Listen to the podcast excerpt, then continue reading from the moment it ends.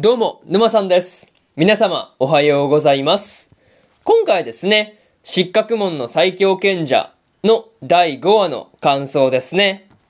こちら、語っていきますんで、気軽に聞いていってください。というわけで、早速ですね、感想の方、入っていこうと思うわけですが、まずは一つ目ですね。対抗戦のやり直しというところで、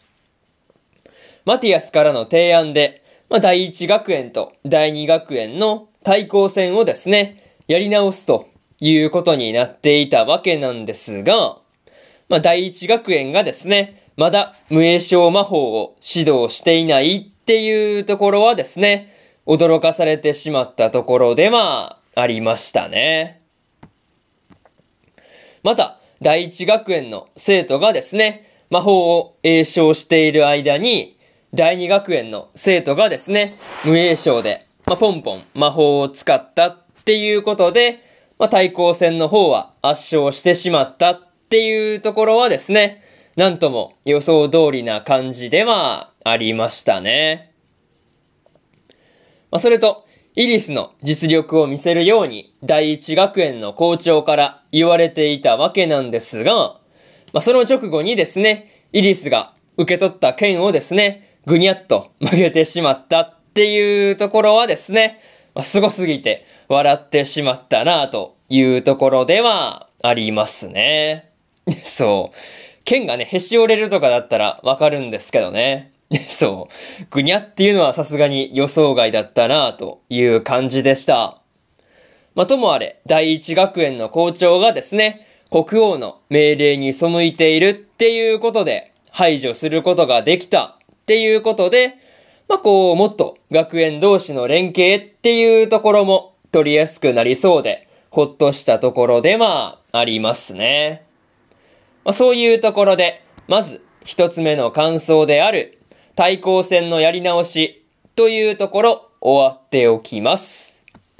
でですね、次二つ目の感想に入っていくんですが、羽根付きトカゲというところで、マティアスたちがですね、イリスの、まあ、こう、イリスによって、まあ、召喚されてしまった巨大な竜をですね、討伐して、まあ、無事に魔石をゲットすることができていたわけなんですが、まあ、こう、イリスのいつもやりすぎてしまうっていうところがですね、こんなところにも影響してくるとは思わなかったなというところでした。また、イリスがですね、召喚された竜に対して、羽付きトカゲっていう風に言っていたわけなんですが、まあ、これがですね、竜に対しての最大級の侮辱の言葉であるっていうところはですね、まあ、聞いていて伝わってくるところではありましたね。まあ、そんな竜相手にですね、イリスが素手で殴り合っていたわけなんですが、まあ、こう、竜相手に殴り合いっていうところはですね、さすがのマティアスでもね、無理なんじゃないかなっていう風に思ったところではありますね。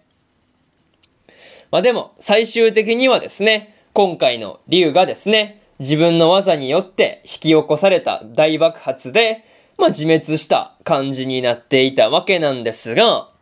まあこんな時でもですね、大爆発の寸前にイリスがドジをしてしまうっていうところはですね、本当に、おいっていう感じではありましたね。そう。マジかっていう感じがあったなというところではありましたね。まあ、そういうところで、二つ目の感想である、羽付きトカゲというところ終わっておきます。でですね、次、三つ目の感想に入っていくんですが、さらに強くなるためというところで、マティアス指導のもとですね、装備を新しく付与を行ったりしていたわけなんですが、まあ、これでだいぶ戦力の強化っていうところができた感じではありましたね。なんていうか、まあ、ここまで準備万端だと、さすがにオートに攻めてくる魔物がかわいそうに思えてきてしまうというところではありましたね。まあ、中でもね、ルリーがマティアス立ち会いのもとで作り上げた武器ですね。まあ、これがなかなか凄まじいものがあったわけなんですが、まあ、こう、付与のね、あれを行うだけで武器をこう、まあ、全然違う質のものにしてしまうっていうところで、まあ、驚かされたところでまあ、ありましたね。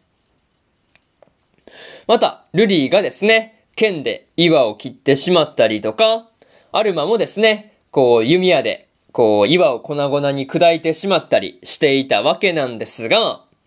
まあ、こう、イリスの槍だけですね、こう、威力が、桁が違うっていうところが、まあ、一番印象に残っているところではありますね。まあ、それと、イリスもですね、アルマと特訓をしたことで、こう、だいぶ足元に気を配るっていうことがかなり上達していたわけなんですが、まあ、これならね、こう、今回のまあ、羽根付きトカゲですね。そう。まあ、竜との戦いの時みたいなヘマはしないかなっていうところで、まあ大丈夫そうだっっていう風に感じたところではありますね。まあそういうところで三つ目の感想である、さらに強くなるためというところ終わっておきます。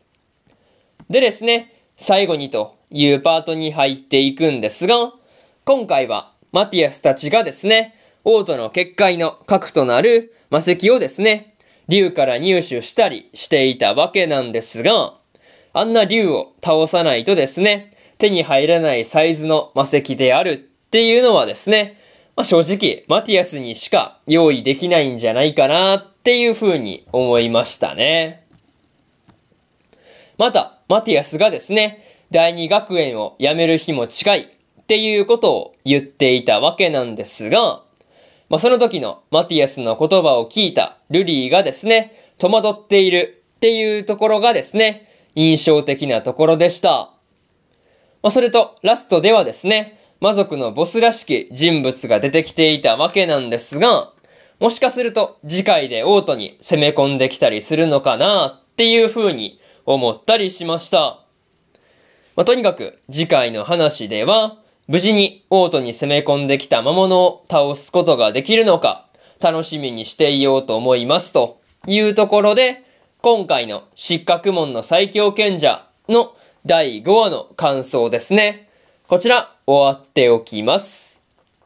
でですね、今までに第1話から第4話の感想はですね、それぞれ過去の放送で語ってますんで、よかったら過去の放送も合わせて聞いてみてくださいという話と、今日は他にも2本更新しておりまして、オリエントの第5話の感想と、箱詰め交番女子の逆襲の第6話の感想ですね。この2本更新してますんで、よかったらこっちの2本も合わせて聞いてみてくださいという話と、明日はですね、サビクイビスコの5話の感想と、天才王子の赤字国家再生術の第5話の感想、そしてですね、殺し合いの5話の感想と、リアデイルの第一にての第6話の感想ですね。この4本更新しますんで、明日もラジオの方聞きに来てください。まあ、そういうところで、本日1本目のラジオの方終わっておきます。以上、沼さんでした。それじゃあまたね。バイバイ